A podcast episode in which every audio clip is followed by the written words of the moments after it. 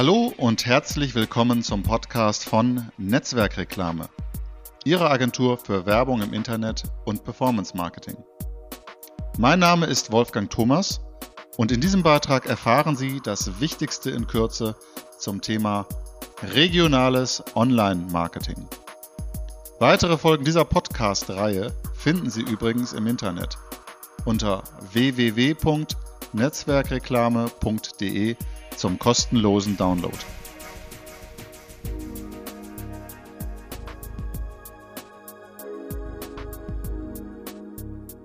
Regionales Online-Marketing ist also unser Thema heute.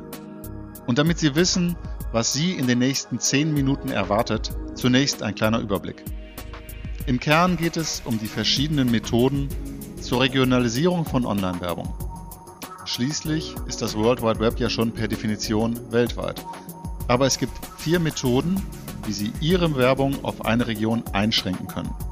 Und Region steht hier stellvertretend für ein Bundesland, einen Ballungsraum, eine Stadt oder eben auch ein beliebiges Zielgebiet für Ihre Kampagne.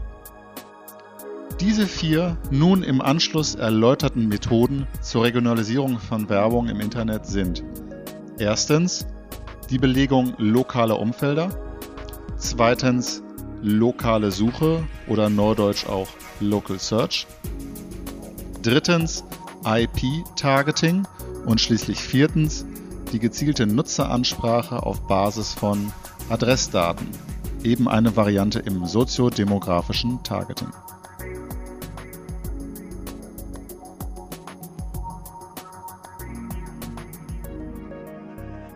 Regionale Internetwerbung wird in letzter Zeit zunehmend diskutiert. Die vielbeschworene Devise All Business is Local schien mit Aufkommen des Internet Mitte der 90er Jahre außer Kraft gesetzt zu sein. Der Distanzhandel blühte zu Lasten des stationären Handels auf.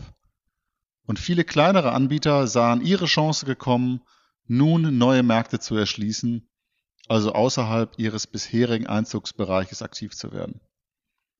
Doch aus Nutzersicht waren Suchergebnisse und Angebote aus dem direkten Umfeld schon immer relevanter. Nun gibt es die eben erwähnten vier verschiedenen Ansätze, wie man Werbung im Internet auf die Nutzer einer bestimmten Region einschränkt. Die naheliegendste Lösung ist es, ähnlich wie im Printbereich oder bei Radiosendern zu machen. Man belegt also eine Website mit regionalen Inhalten die über regionale Themen berichtet oder eben einen nur regionalen verfügbaren Internetdienst anbietet.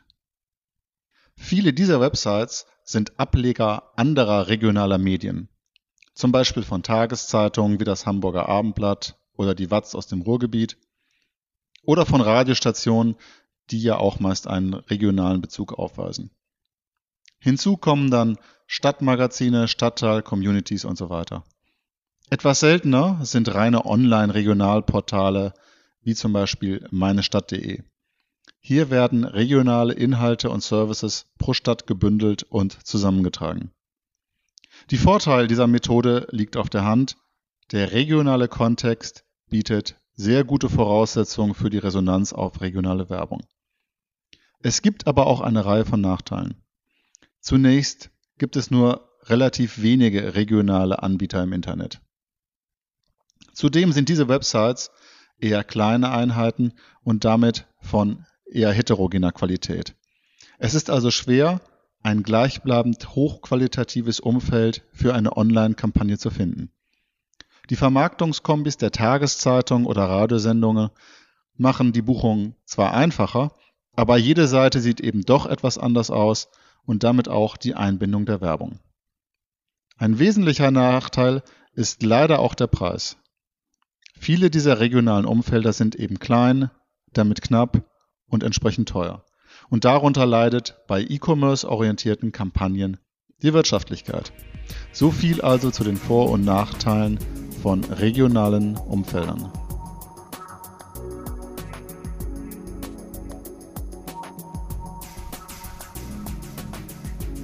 Kommen wir zur zweiten Methode, der regionalen Suche in der Branche auch unter dem Stichwort Local Search diskutiert.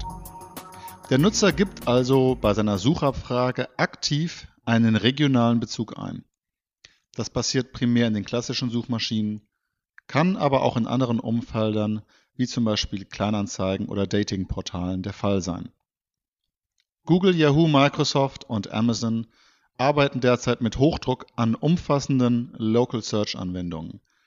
Denn bereits jetzt weist ein hoher Anteil aller Anfragen in Suchmaschinen einen lokalen Bezug auf.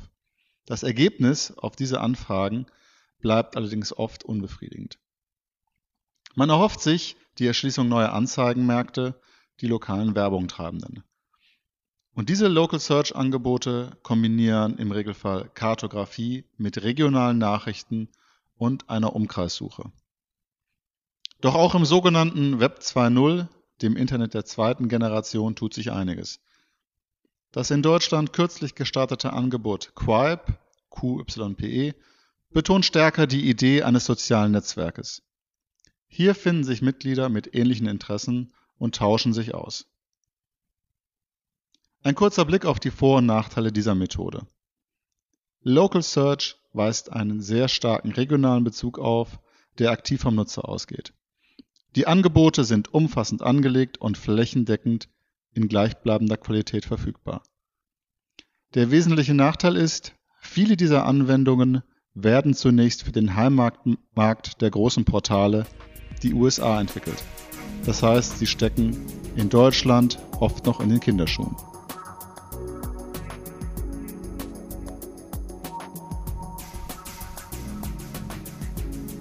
Bei der dritten Methode, dem IP-Targeting, wird es etwas technischer. IP oder deutsch IP steht für Internetprotokoll. Hierbei werden Informationen über den Einwahlknotenpunkt des Nutzers in das Internet ausgewertet und dienen somit zur Lokalisierung des Nutzers. Es gibt weltweit zwei bis drei Unternehmen, die sich auf solche Datensammlungen spezialisiert haben und diese den Anbietern von Steuerungssystemen für Online-Kampagnen, den sogenannten Ad-Servern, zur Verfügung stellen. Der wichtigste Vorteil ist, dass es ein sehr breites Angebot an Anbietern und Instrumenten gibt. IP-Targeting funktioniert für Banner ebenso wie für Suchmaschinen wie Google. Hauptnachteil ist die sehr begrenzte Präzision.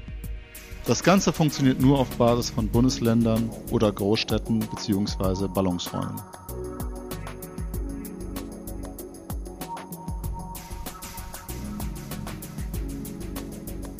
Die vierte und letzte Methode ist schließlich das soziodemografische Targeting auf Basis von Nutzerprofilen. Viele Dienste im Internet, wie zum Beispiel E-Mail bei GMX oder web.de, erfordern eine Registrierung mit Angabe der Adresse. Und diese Selbstauskünfte der Nutzer sind zu einem recht hohen Prozentsatz tatsächlich korrekt. Durch Kopplung dieser Nutzerdatenbanken mit dem Ad-Server also dem System, welches für die Auslieferung von Werbung auf den Internetseiten zuständig ist, wird eine gezielte Ansprache in einer Region möglich. Vorteilhaft ist hierbei die sehr hohe Präzision. Nachteil ist, dass es weniger Anbieter und Formate Instrumente gibt und knapper bedeutet leider auch immer teurer. Wenn wir nun ein Fazit über diese vier Methoden ziehen, wird deutlich, dass sich diese vier Methoden klar voneinander unterscheiden. Es gibt immerhin mittlerweile ein breites Angebot im regionalen Online-Marketing mit sehr individuellen Stärken und Schwächen und eben auch sehr unterschiedlichen Preisen. Welche Methode bei einer konkreten Kampagne die beste ist, hängt vom Marketingziel ab. Und oft wird es auch auf eine Kombination dieser verschiedenen Ansätze hinauslaufen. Und natürlich beraten wir von Netzwerkreklame Sie hierbei sehr gerne. Weitere Folgen dieses Podcasts zum Online-Marketing finden Sie auf unserer Webseite www.netzwerkreklame.de. Ich bedanke mich für Ihre Aufmerksamkeit. Bis zum nächsten Mal, Ihr Wolfgang Thomas von Netzwerkreklame.